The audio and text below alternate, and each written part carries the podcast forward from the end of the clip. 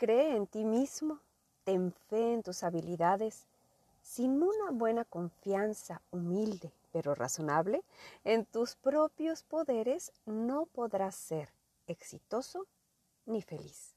Palabras sabias de Norman Vincent Peale. Palabras poderosas que nos ayudan a darnos cuenta que la felicidad siempre ha estado dentro de nosotros.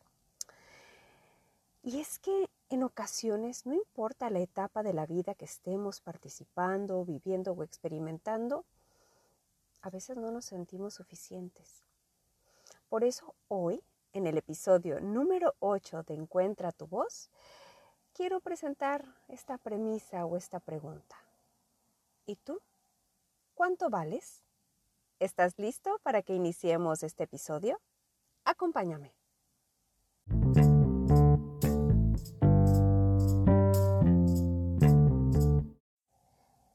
Hola, hola, ¿cómo están? Muy, muy feliz me encuentro yo. Soy Lucía Hernández y te estoy acompañando en el episodio número 8 del podcast Encuentra tu voz. Me encuentro muy, muy feliz de compartir con ustedes hoy este tema que me traía dando vueltas en la cabeza y que seguramente va a dar la oportunidad para que ustedes también se hagan preguntas y que se den cuenta cuál es la autovalía ¿Qué creen de ustedes mismos? ¿Qué tanto peso tiene lo que dicen las otras personas o lo que nos validan?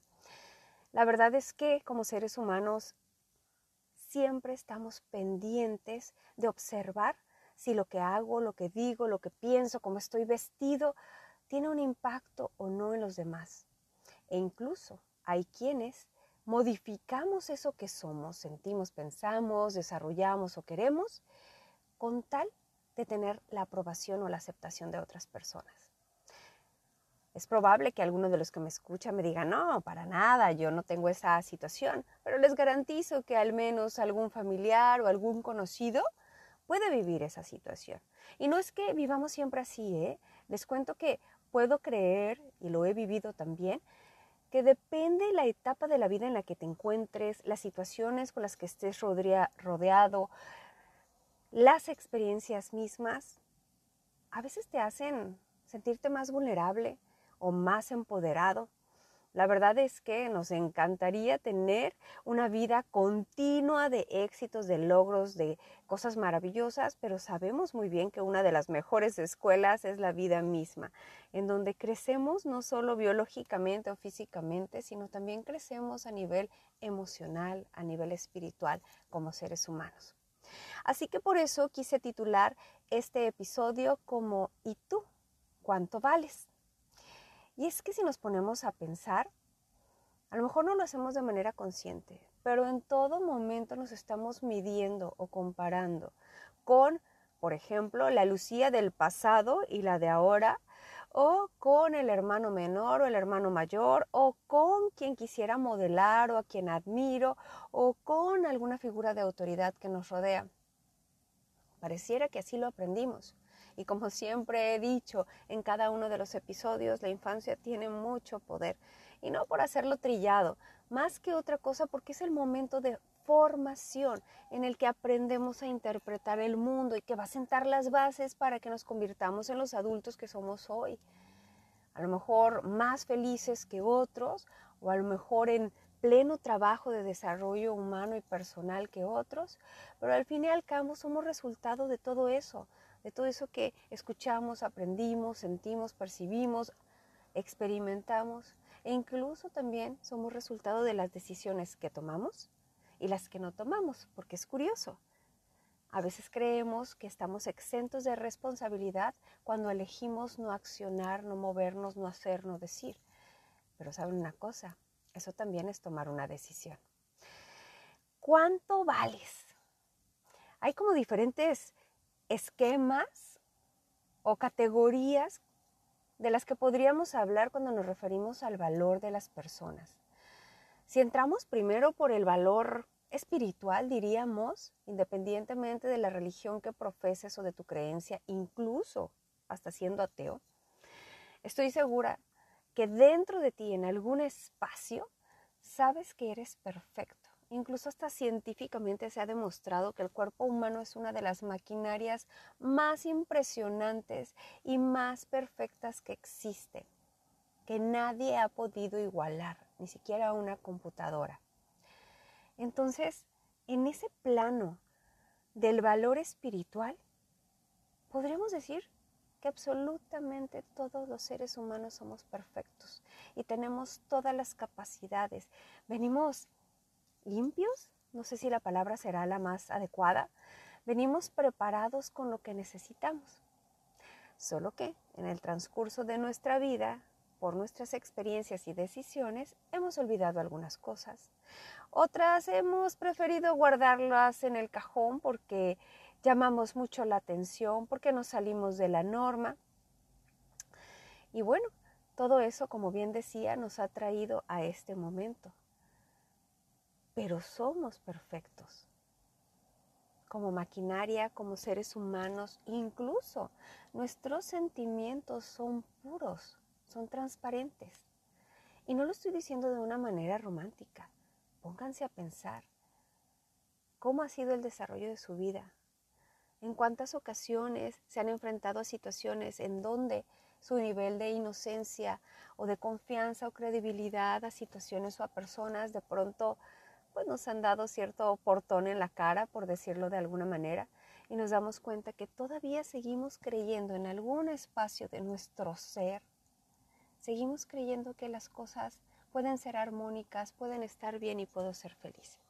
Entonces hablaríamos de ese primer espacio de la valía considerado desde la espiritualidad, desde lo que simplemente somos.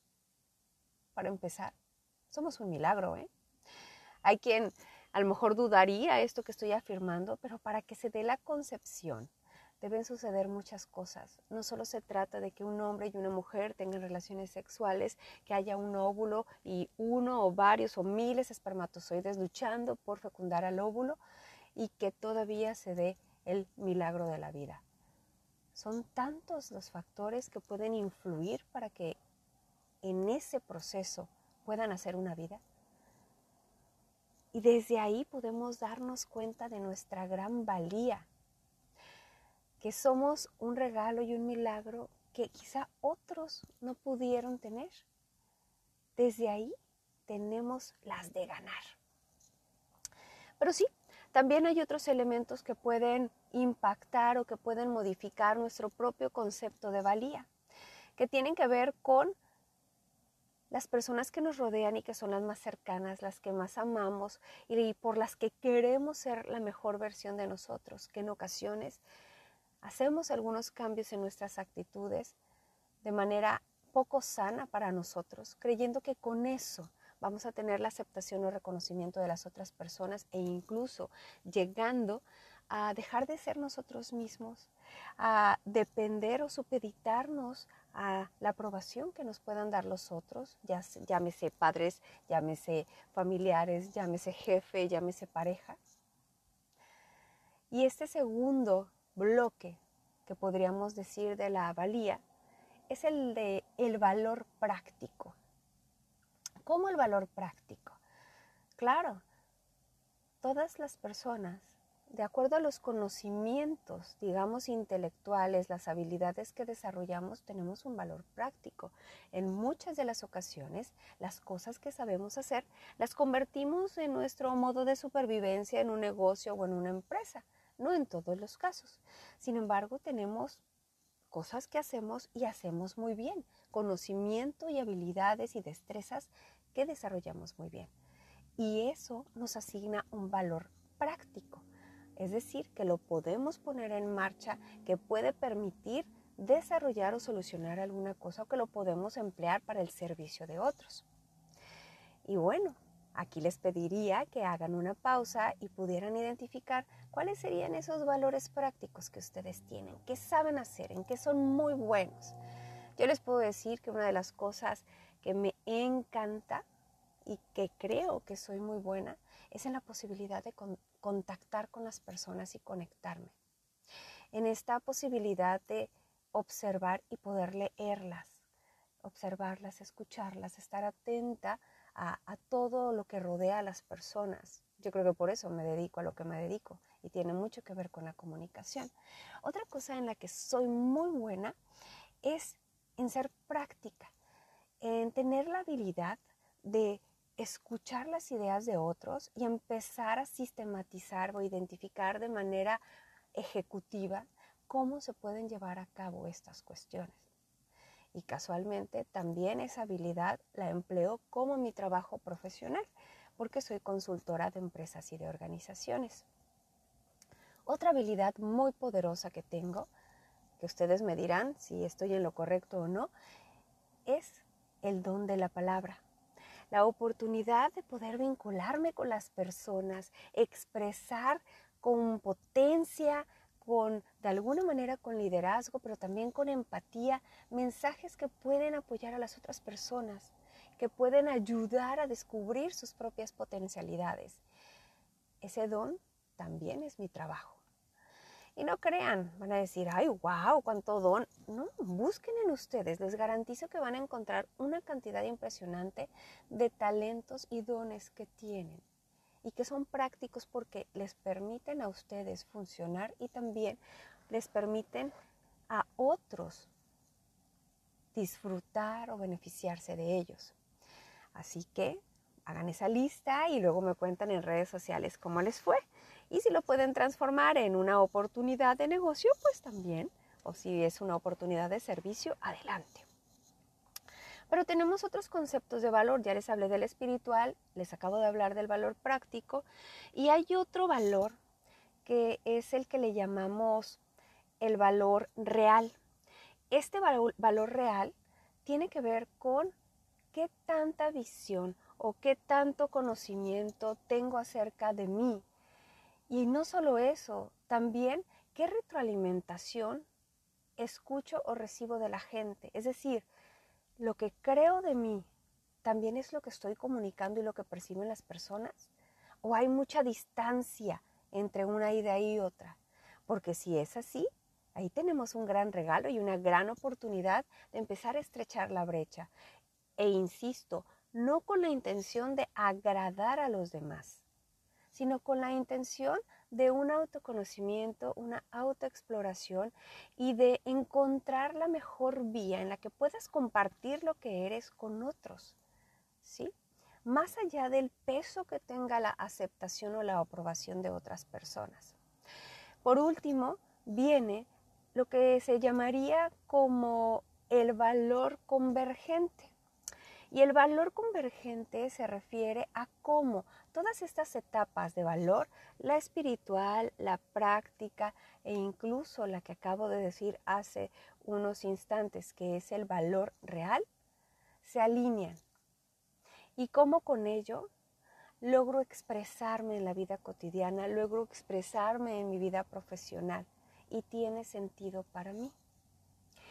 Les comparto que estos conceptos, a excepción del espiritual, que es una aportación personal, los leí recientemente en un blog. La persona se llama, si mal no recuerdo, Adolfo Rodríguez. Les voy a buscar bien la información y se las voy a compartir. Y hablaba de estos tres conceptos y decidí agregar el espiritual porque al final es el que nos permite justificar y definir que simplemente somos. Y estos conceptos me llamaron mucho la atención porque en ocasiones solo reducimos nuestro valor a las cuestiones materiales, a lo que tengo o a lo que puedo dar. Y creo que esa concepción es limitada. Esa concepción incluso excluye todos los talentos que tenemos y excluye el gran potencial que poseemos. Es decir, las cosas que quizá en este momento no sabemos que podemos desarrollar y que podemos ser muy buenos. Así que decidí compartirlo con ustedes y hacer énfasis en que cuando te pregunten ¿y cuál es tu valor? Tú con toda certeza seas que tu valor es intangible, es grande y es poderoso. Intangible, grande y poderoso. Y que ese valor te hace ser la persona que eres hoy. Y que ese valor depende de lo que crees de ti, de lo que haces por ti, de cómo te cuidas y cómo te amas. Y que eso tiene como resultado mejores relaciones con las personas, mejor acercamiento, mejor entendimiento. Aunque debo hacer una nota aclaratoria. Cuando te descubres como una persona muy poderosa, y no estoy hablando de poder político o económico, sino de saber quién eres. Cuando te descubres como una persona poderosa y empiezas a trabajar en ti misma, suceden cosas mágicas. Por un lado, empiezas a encontrar a personas que vibran en la misma sintonía o que incluso están en su trabajo de desarrollo o que aún mejor están en un paso más avanzado que tú y de las cuales puedes aprender. Y eso es maravilloso. La otra bendición que te aporta este cambio, que a lo mejor lo puedes ver como no una buena ventaja, pero a corto y mediano plazo se va a convertir en una ventaja, es que hay personas que dentro de tu círculo han fomentado quizá esas ideas de no valía, pero cuando descubres quién eres, cuando descubres tu potencial, cuando reconoces la posibilidad de amarte y autocuidarte, el poder que tienes de decir sí o no y de tomar decisiones, esas personas se van a alejar. Y no importa que sean tu pareja, tu jefe, tu familia, está bien, porque eso significa que tú estás creciendo y que la otra persona todavía no está lista para avanzar. Y sabes otra cosa, por más que nosotros podamos crecer y nos podamos entusiasmar y querramos compartir esto de reconocer nuestra propia valía con otros, habrá quienes aún no estén listos. Y el trabajo más amoroso que podemos hacer es respetar su proceso y acompañar si nos permiten o alejarnos si es lo más sano para ambas partes, aunque siempre los llevemos en el corazón. Espero que esto que te compartí hoy sea útil para ti. Ya sabes que me encanta recibir tus comentarios, tus aportaciones te invito para que compartas este podcast con alguien que estoy segura que necesite escuchar estas palabras. Y no porque sean las palabras de Lucía, sino porque las palabras son un medio para poder conectar y son un medio para poder accionar. Así como yo soy un vehículo a través de mi voz para ayudarte a ti a encontrar tu voz. Gracias por acompañarme. Ya sabes que me puedes encontrar en redes sociales, Facebook e Instagram como arroba soluciones que comunican. Me encuentras en mi sitio web luciahernandez.mx. Me puedes mandar mensajes, audios, comentarios, aportaciones. Solo deseo que estas palabras y esta voz puedan ayudarte a crecer. Hasta pronto.